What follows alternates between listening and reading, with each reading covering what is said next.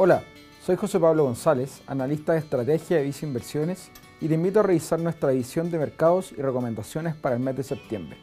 Recuerda que si quieres saber más sobre nuestras recomendaciones, te invitamos a suscribirte a Invertir es Simple by Visa Inversiones en Spotify y YouTube.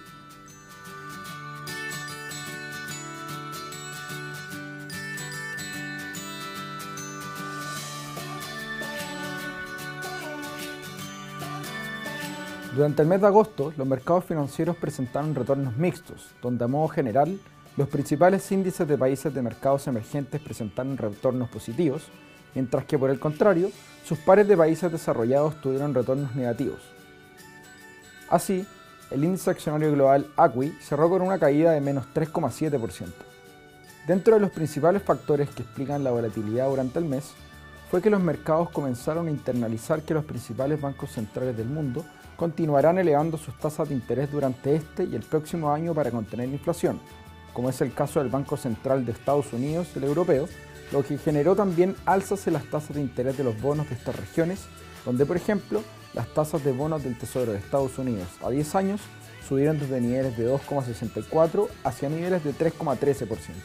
Por otro lado, también aumentó el riesgo geopolítico internacional luego de que la presidenta de la Cámara de Representantes de Estados Unidos, Nancy Pelosi, realizar una visita a Taiwán, lo que molestó a las autoridades chinas que amenazaron con sanciones políticas como represalia. Adicionalmente, en China, en medio de una desaceleración económica que está pasando el país producto de las cuarentenas que se siguen imponiendo para combatir el COVID-19, el Banco Central de China anunció recortes en sus tasas de interés para dar un impulso a la economía. En el frente local, la actividad económica ha continuado mostrando una desaceleración. El IMASEC de julio acumuló un crecimiento de un 1% en el último año lo que es su menor registro de los últimos 17 meses. Adicionalmente, las presiones inflacionarias permanecen altas y el registro de julio mostró un alza de un 1,4%, con lo que la inflación anual alcanzó niveles de un 13,1%. De igual forma, el índice accionario local mostró un alza de un 3,5% en agosto, impulsado por las expectativas en torno al resultado del plebiscito constitucional de salida, que indicaban que se impondría la opción del rechazo. Esto favoreció también a que el tipo de cambio local mostrara resiliencia ante el contexto internacional y cerrara el mes prácticamente sin movimientos en torno a los 890 pesos en un contexto donde el dólar mostró una apreciación a nivel global.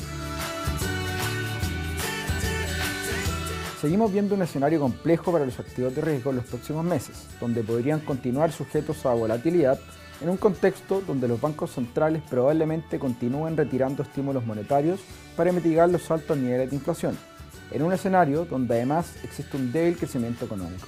Dado esto, es que recomendamos mantener una exposición más acotada hacia la renta variable internacional, mientras que tenemos una mayor preferencia hacia la renta fija, tanto local como internacional, por su carácter más defensivo ante la volatilidad de los mercados.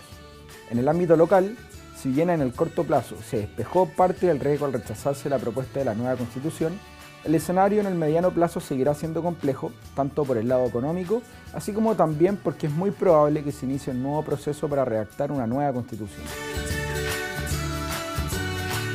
En la renta variable internacional mantenemos una menor exposición ante un escenario que sigue siendo complejo.